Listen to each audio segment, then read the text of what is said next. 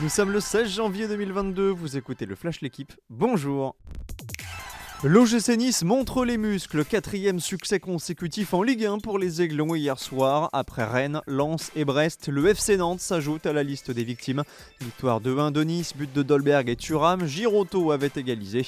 Au classement, les Niçois sont deuxième à 8 points du Paris Saint-Germain qui accueille Brest ce soir à 21h. L'autre match du jour opposera Saint-Etienne et Lens à 17h.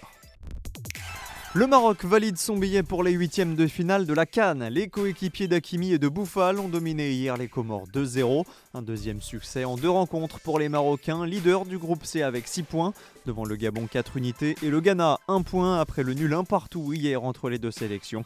Dans le groupe B, match nul 0-0 entre le Sénégal et la Guinée qui prennent chacun une option sur la qualification. Dans cette poule, le Malawi reste en lice grâce à sa victoire 2-1 face au Zimbabwe. Nouveau rebondissement dans ce qui devient l'affaire Novak Djokovic. Inclus dans le tirage de l'Open d'Australie, le Serbe n'est désormais plus en position de défendre son titre. Et pour cause, hier, le ministre de l'immigration australienne a tout simplement annulé son visa.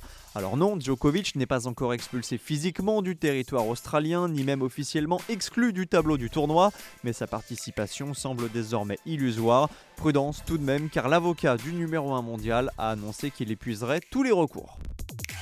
En tête du début jusqu'à la fin, nouveau sacre sur le Dakar pour Nasser Al-Attiyah. Le pilote saoudien s'impose pour la quatrième fois après 2011, 2015 et 2019 dans la catégorie auto. Le français Sébastien Loeb est deuxième. Chez les motos, le titre revient au britannique Sam Sunderland.